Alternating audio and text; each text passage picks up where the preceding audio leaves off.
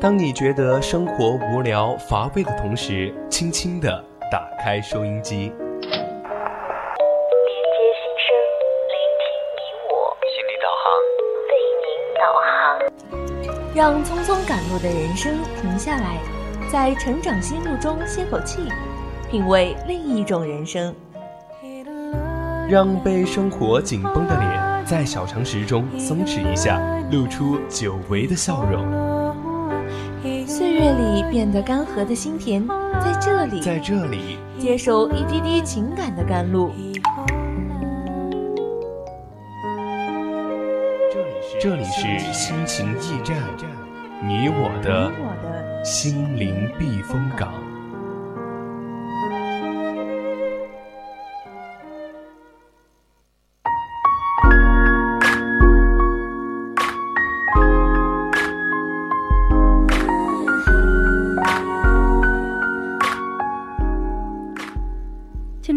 与您共享，亲爱的听众朋友们，大家晚上好。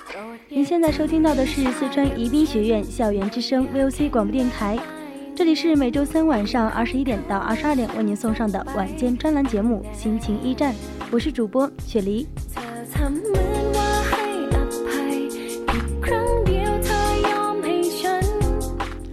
下面呢有几句话想送给三月的你。愿你所有的快乐无需假装，愿你早日领教这个世界上深深的恶意，然后开启快意人生。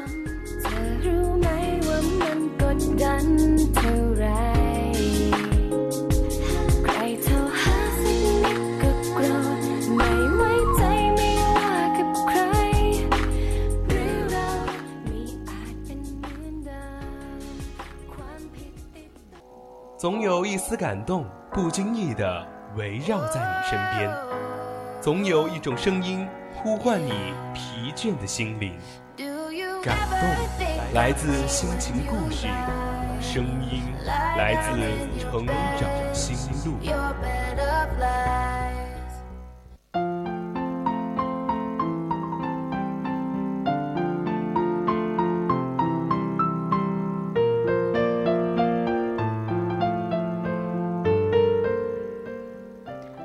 首先呢，还是我们的成长心路，讲述不同人的成长故事。如果你有什么想要分享的成长故事呢，可以参与到节目的互动中来，通过新浪微博 @VOC 广播电台 @VOC 雪梨写私信给我们。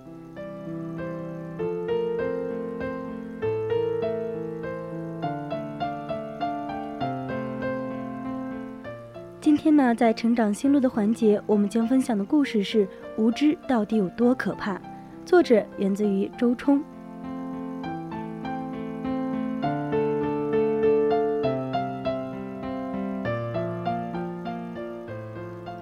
故事的开头，作者告诉我们，这个故事呢是他的妈妈讲的。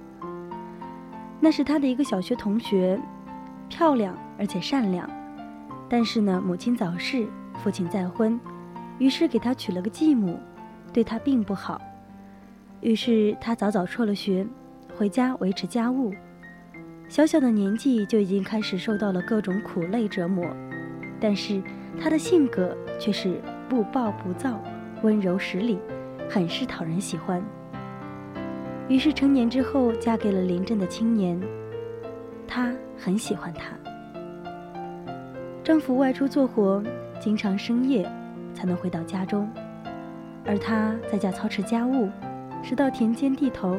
然后煮饭、炒菜，等他回家。不论多晚，哪怕是十二点，她也不会动，温在灶上，等到丈夫回家一起吃饭。丈夫当然也非常的爱她。八零年代的青年男女，没有别的可以表达爱意，只有更加勤快的工作，赚更多的钱。到了年节，可以到裁缝店去扯几几尺花布。给她做一身新衣裳。不久之后，女人便怀孕了，两个人自然是欢喜的不行，到处去报喜，怀着各种美好的愿望，等着孩子出生。但是，孩子出生时却出了事儿。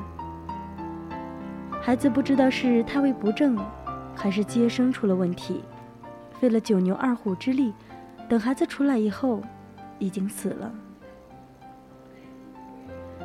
两人思前想后，觉得问题出在自己家的房子上，说方位不好不好，朝向不好，不利子嗣。于是，当第二次怀孕时，男人把女人送进了深山老林中的娘家养胎，而自己则回家继续干活。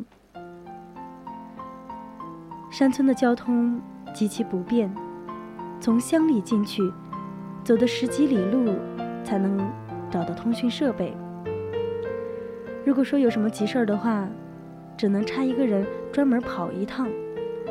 但是他们哪里管得着这么多呢？只要风水好，那才是第一位。一回到娘家，家里人就开始请神拜佛，日夜烧香。特别是在临近生产的时候，几次三番的请来巫师神婆，拿着刀，举着符，烧着火，在家里弄了好几天。终于等到了阵痛的时候，但是和预想的一点都不一样。他们迎来的不是皆大欢喜，而是一个巨大的惨绝人寰的悲剧。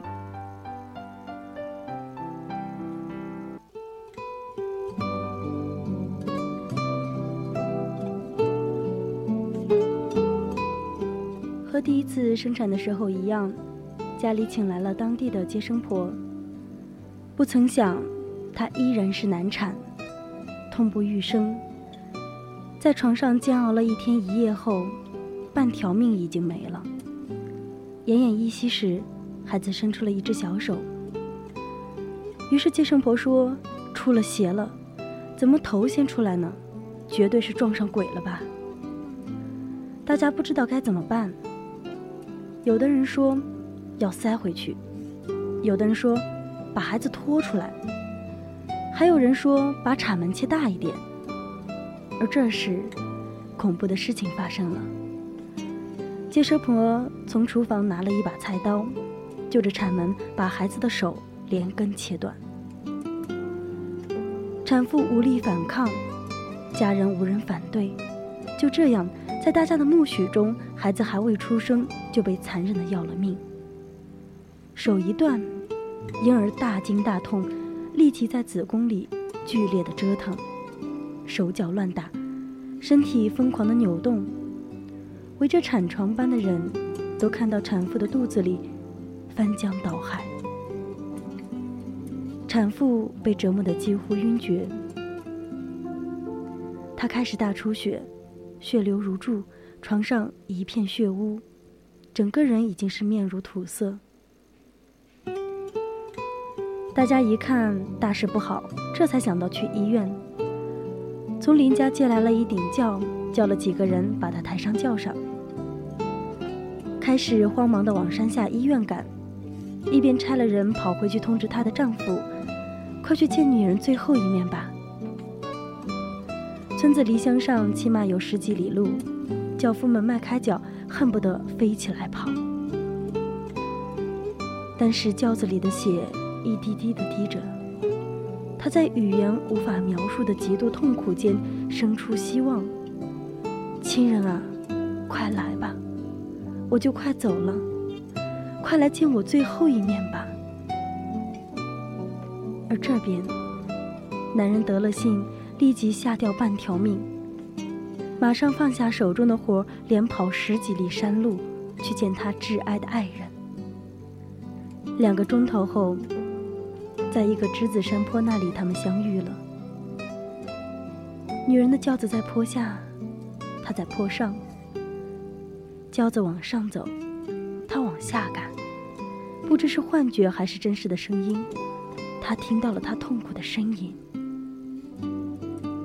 男人心如刀绞，眼泪直流，在体力将尽的时候，再涌出一股力气，疯狂地冲上去。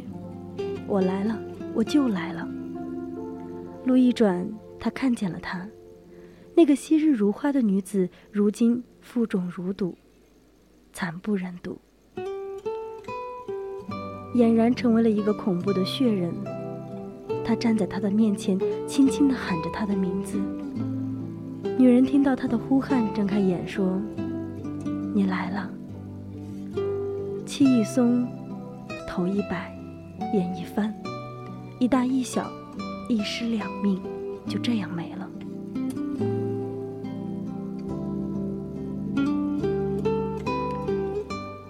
此后整整两年的时间里，男人一旦谈及女人，不论是场合还是时间，都会嚎啕大哭起来。可是除了哭，再也没有其他的行动。他不知道这并非意外，而是恶意。他也不知道妻子不是死于难产，而是死于被杀。无知就是以类似的方式要了一个又一个人的命，要的理所当然。也无后顾之忧。多少人啊，都因为愚昧，失去财产、健康、权利、爱和生命。当别人举起屠刀，你不懂反抗；当你权益受损，你不懂追究；当人身安全受到威胁，你也不懂得呼救和自保；当亲人的性命已经失去时，你也不懂得，为之责任的人到底是谁？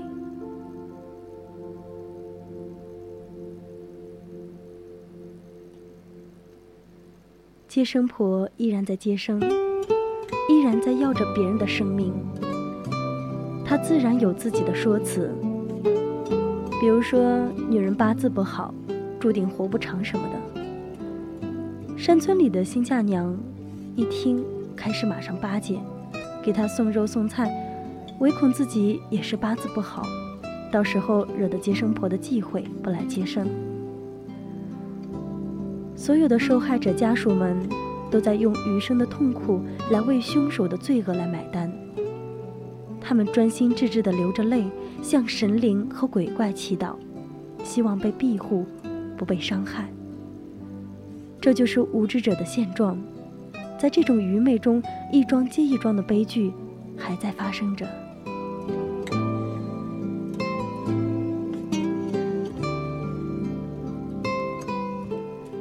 一九七二年，我的小舅舅半岁不到，因为感冒发了烧，外公就请隔壁的郎中来给他看病。郎中到了说，得打针。那么小那么弱的孩子，被郎中接过去打了两大针。当时就浑身抽搐，眼睛翻白，入夜就死了。更为悲惨的是，就在同一天，被带到太空家去生活两岁的小阿姨，说肚子痛，不知怎的，午后也离开了。姐弟二人同一天离开人世。外婆那时还不到三十岁，她抱着小舅舅的尸体，听着小阿姨的死讯。整个人都木着，哭都哭不出来。但面对如此噩耗，外公不仅没有一句责问，反而到处借钱还了郎中的医药费，至今还对他千恩万谢。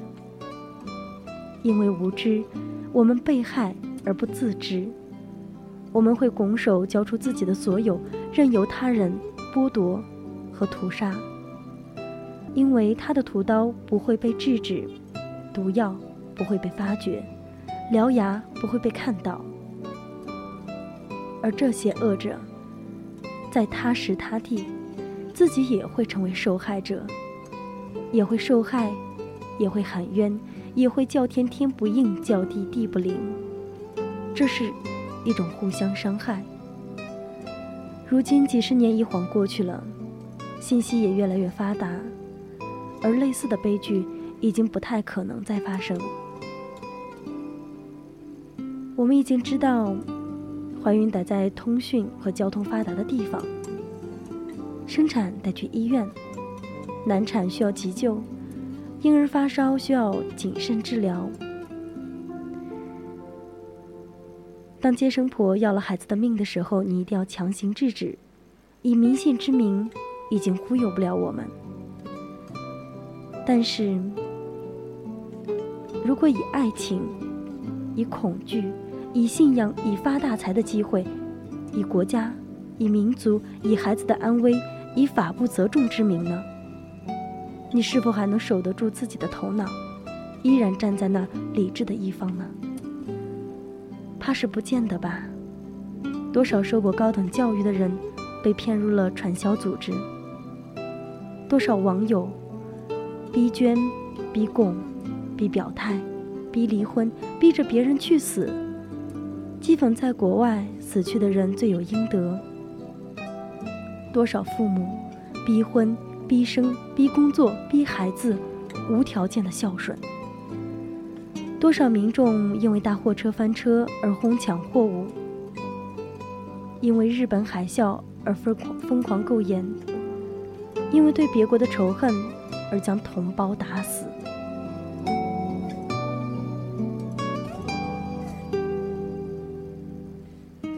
人啊，一直是无知的。从古至今，从中到外，无一例外。这是为数不多的放之四海皆准的常识。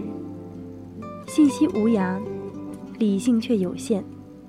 认知的不足导致我们总会犯各种各样的错误。但是在对待错误上，却存在着两种人：一种人犯了一次错，承认自己的局限。尽他所能修正和更新，而另外一种人，在无知中争执，在固执中更加的无知。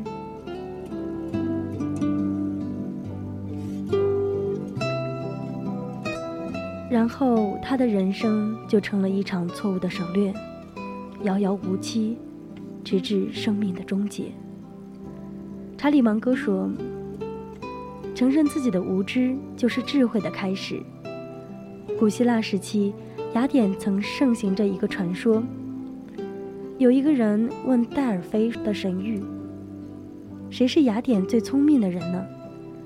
神谕说：“在所有的凡人中，苏格拉底是最聪明的。为什么他是最聪明的呢？因为在这个大千世界上，只有苏格拉底洞悉这一奥秘。”我唯一知道的，就是我一无所知。